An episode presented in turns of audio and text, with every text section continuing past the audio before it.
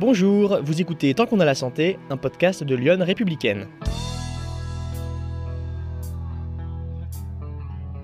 Je suis Grégoire Moll. Dans cette série documentaire, nous explorons la thématique de l'accès aux soins en milieu rural à partir d'un événement récent, la menace de fermeture qui a pesé sur les urgences de nuit de tonnerre il y a quelques mois. Ce podcast fait partie d'une série. Vous écoutez l'épisode 2 et si vous venez de nous rejoindre, je vous conseille de commencer par l'épisode 1.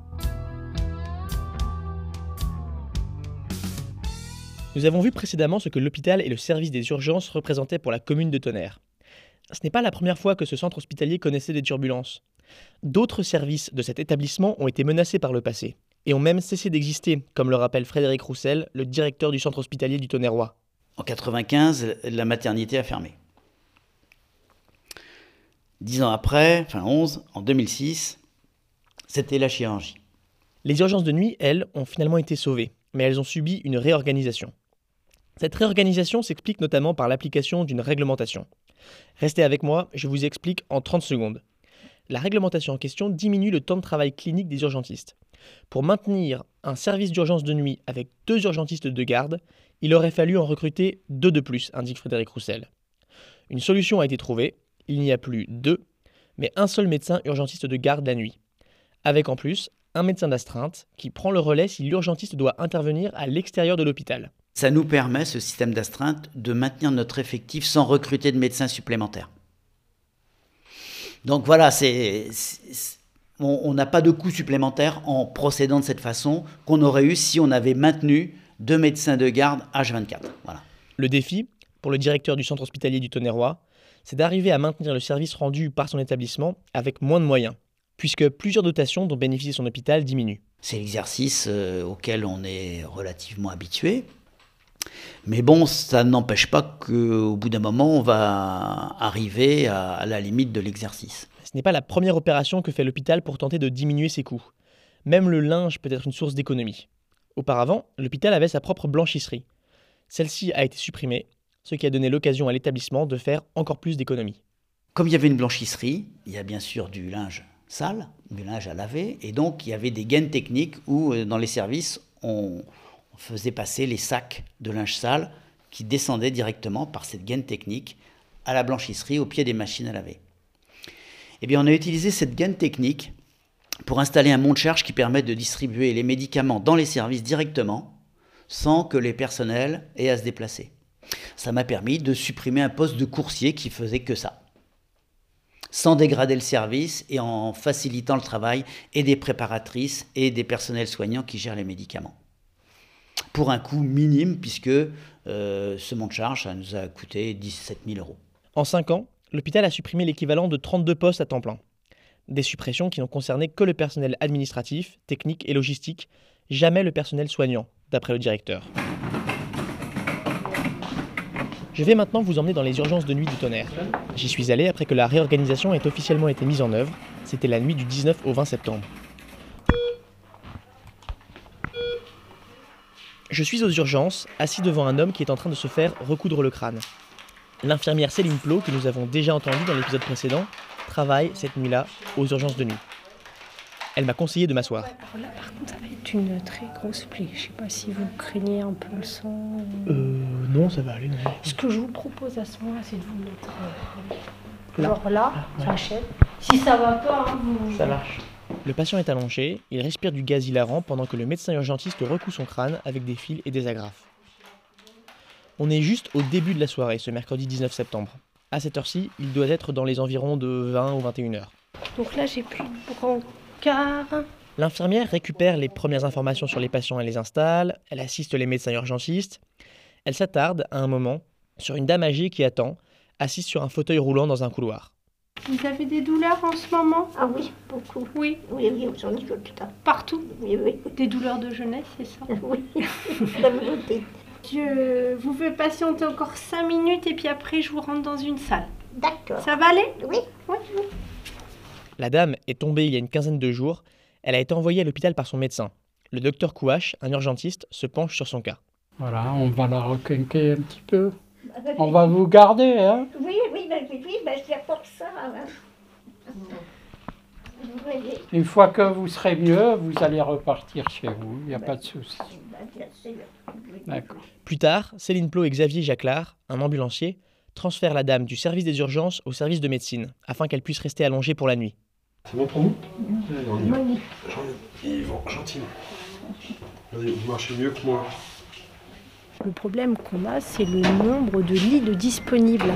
Parce que cette patiente-là, euh, vous venez demain, il n'y a plus de lit dans l'hôpital. Qu'est-ce qu'on en fait? On ne peut pas la renvoyer chez elle. Il est euh, presque minuit.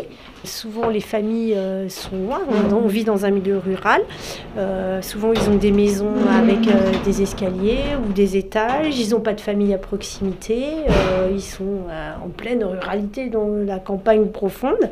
Qu'est-ce qu'on fait de ces gens-là? Alors bien souvent, alors après, on demande aux médecines de faire de la place, donc on renvoie les gens trop tôt chez eux. Donc comme on les renvoie plus trop tôt, ben, ils reviennent très rapidement, donc c'est un cercle vicieux. Le passage de deux à un seul urgentiste de garde n'a pas été la seule mesure d'économie. Un autre changement a récemment eu lieu, il n'y a plus de standardistes aux urgences de nuit. Ce sont désormais les infirmiers et aides-soignants qui doivent répondre au téléphone et ouvrir les grilles extérieures de l'hôpital. La fille du standard, quand elle m'a dit c'est ta priorité, j'ai fait non. Sophie Scher est aide-soignante à l'hôpital de Tonnerre. J'ai fait mon rôle, c'est être soignante. Ma priorité, c'est les soins. C'est être avec l'infirmière pour prodiguer des soins. J'ai fait voilà. J'ai fait ma deuxième priorité, c'est d'aller faire les entrées là-bas quand l'ambulancier ne peut pas les faire. J'ai fait voilà. Et j'ai fait le standard, ça viendra en troisième priorité. Donc elle a fait bah oui, mais s'il y a quelqu'un derrière les grilles, bah j'ai fait là. On fera des fiches d'événements indésirables parce que pour me protéger quoi. Parce que euh, le jour où je réponds pas, faut que je me justifie. euh, J'étais ailleurs. Ça fait environ 30 ans que Sophie Scher travaille à l'hôpital de Tonnerre, mais elle ne sait pas si elle restera encore longtemps dans ces conditions. C'est ce que j'ai dit, j'ai fait je joue le jeu, puis si je vois que j'en ai marre, je m'en vais. Le docteur Quash travaille à l'hôpital de Tonnerre, mais aussi à l'hôpital d'Avalon, une autre ville de Lyon. À Avalon aussi, l'hôpital a perdu sa maternité. Ce qui n'a pas empêché le docteur Quash de devoir accompagner un accouchement compliqué dans cet hôpital. J'ai fait un accouchement d'un enfant, d'un prématuré de 25 semaines. Et un prématuré de 25 semaines, c'est viable, mais il faut avoir les conditions, il faut avoir le matériel. Et la prise en charge euh, devait être à Dijon. Le temps que les spécialistes arrivent de Dijon, ils mettent trois heures. Et pendant ces trois heures, c'est vous qui suez. Et vous maigrissez 10 kilos ce jour-là. À l'hôpital de Tonnerre, les urgences enregistrent environ 3 à 4 passages la nuit, en moyenne, d'après le directeur. Le docteur Quash confirme que la nuit, il n'y a pas beaucoup de patients, mais considérer uniquement les chiffres est réducteur selon lui. vous approfondissez les choses, vous allez voir que c'est des infarctus, c'est des accidents vasculaires cérébraux. Il faut poser le diagnostic, il faut le traiter rapidement et lui donner sa chance. Après, euh, si on estime, euh, comme dans l'armée, s'il y a 7% de casse ou 10% de casse de la population, c'est pas important, on est d'accord. L'hôpital n'est bien sûr pas le seul lieu à observer quand on parle d'accès aux soins. Loïc Graal est le délégué régional en Bourgogne-Franche-Comté de la FEAP, la Fédération des établissements hospitaliers et d'aide à la personne, privés à but non lucratif. Il indique que dans les milieux ruraux, l'accès à la médecine de premier recours, et notamment à des généralistes, pose problème. Effectivement, aujourd'hui, le monde rural, mais euh, avec une très grande hétérogénéité à l'intérieur du monde rural, souffre de- d'un nombre d'opérateurs qui est en réduction par rapport à la population qu'il couvre. Tonnerre n'échappe pas à ce problème de démographie médicale. Frédéric Roussel m'a dit que le nombre de médecins de ville dans cette commune pourrait être divisé par deux ou trois d'ici cinq ans. Le problème dépasse le département de Lyon, ou même la région Bourgogne-Franche-Comté, explique Loïc Graal. Toutes les régions sont confrontées à un problème de démographie médicale. Donc toutes les régions, en fait, tentent d'attirer ces professionnels rares. Et les professionnels donc, en situation de rareté, ils ont aujourd'hui la possibilité de travailler où ils le souhaitent. Pour le délégué régional de la FEAP, l'un des problèmes de la France est sa faible densité de population. Un souci qui est également celui de la Bourgogne-Franche-Comté. La Bourgogne-Franche-Comté, c'est deux fois la taille de la Belgique. Et en même temps, la population est cinq fois inférieure à, celle de la Belgique. Pour beaucoup de, services hein, qu'on peut euh, caractériser comme des services euh, publics, hein, financés par la puissance publique, euh, la, question de la densité de la population est très très importante. Donc, dans un pays où la densité est faible, on, a, des problèmes de répartition. Malgré les difficultés importantes de démographie médicale dans le monde rural, le défaitisme n'est pas permis, soutient Loïc Graal. Localement, euh, on n'a pas le droit de baisser les bras. il faut, il faut faire feu de tout bois. Il faut, il faut tenter de faire venir les, les, les, praticiens, leur montrer que nos, nos, bah, nos territoires, ils, ont aussi euh, quelque intérêt. Hein, voilà, moi je, je vis à, Montbéliard. Euh, franchement, j'ai, j'ai pas le sentiment d'être de vivre dans un lieu de relégation. Il y a, il y a une vraie vie à Montbéliard. Localement, justement, en Bourgogne-Franche-Comté, la réaction au plan sanitaire de l'État n'a pas été très enthousiaste en ce début d'année 2018. Une version du plan régional de santé, c'est un document porté par l'État qui fixe les orientations en matière de santé, a été rejetée par l'Association des maires de France dans Lyon, le Conseil départemental Iconais et le Conseil régional Bourgogne-Franche-Comté. Après cet accueil, le projet a connu quelques changements. Dans l'épisode suivant, nous irons justement parler à des élus locaux dans le Tonnerrois pour entendre comment ils voient la problématique de l'accès aux soins sur leur territoire. Nous entendrons aussi le ministère de la Santé, qui nous en dira plus sur la stratégie du gouvernement pour favoriser l'accès aux soins pour tous.